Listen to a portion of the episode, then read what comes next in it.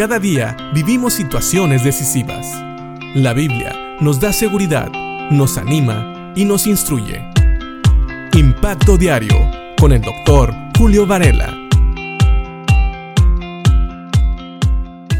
No sé si te has fijado que muchas medicinas que tomamos tienen lo que se le llama efectos secundarios. Es decir, a veces tomamos una medicina para aliviar alguna molestia que tenemos en nuestro cuerpo. Sin embargo, esa medicina puede causar otro efecto que no es precisamente el que queremos.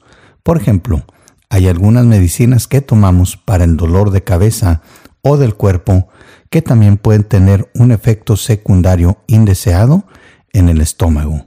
Y en ocasiones hay medicinas que tienen efectos secundarios buenos, es decir, también nos ayudan a aliviar otro mal.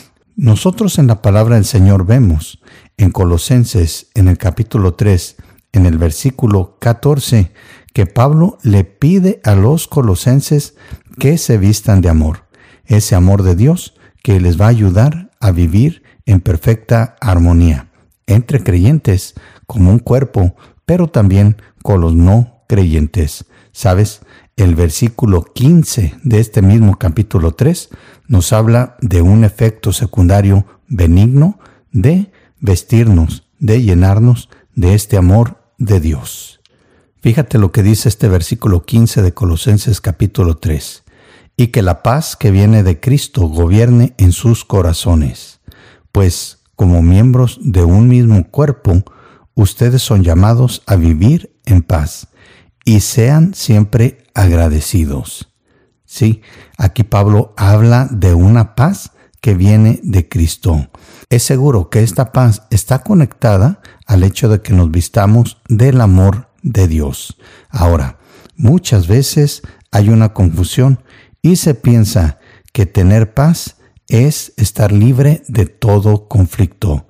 Pero aún, de acuerdo con una definición del diccionario de la Real Academia de la Lengua Española, paz se refiere también al estado de quien no está perturbado por ningún conflicto o inquietud. Es decir, la paz no significa estar libre de conflicto o fuera de cualquier conflicto, sino que esos conflictos no nos van a perturbar. Nuestra paz viene del hecho de que confiamos en que Dios está en control, de que estamos revestidos de ese amor de Dios y ese amor de Dios nos da esa paz que nos ayuda a convivir y a poder sobrellevar los conflictos aún con las personas que nos rodean y aún de conflictos que nos rodean que no tienen que ver necesariamente directamente con nosotros. Muchas veces vivimos en una sociedad llena de conflictos y podríamos pensar que no podemos tener paz. Sin embargo, lo vemos aquí. La paz que viene de Cristo no es una paz que nace de nosotros.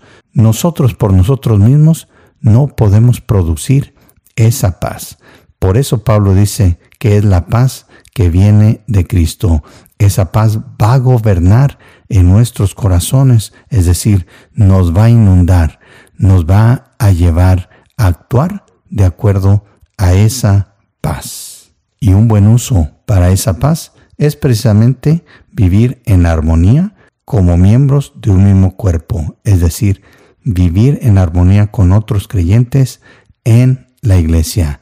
Nosotros, dice Pablo, hemos sido llamados a vivir en paz. Y además, termina este versículo, a ser siempre agradecidos. Así que pensemos en esto. Si nos vestimos del amor de Dios, una consecuencia, un efecto secundario de vestirnos de este amor es la paz que viene de Cristo, que gobernará nuestros corazones y que nos ayudará a ir a través de los conflictos confiando en el Señor, sin ser perturbados pues confiamos en Dios y también nos va a ayudar con nuestras relaciones con los demás. Eso también nos puede bendecir y ayudar a ser agradecidos.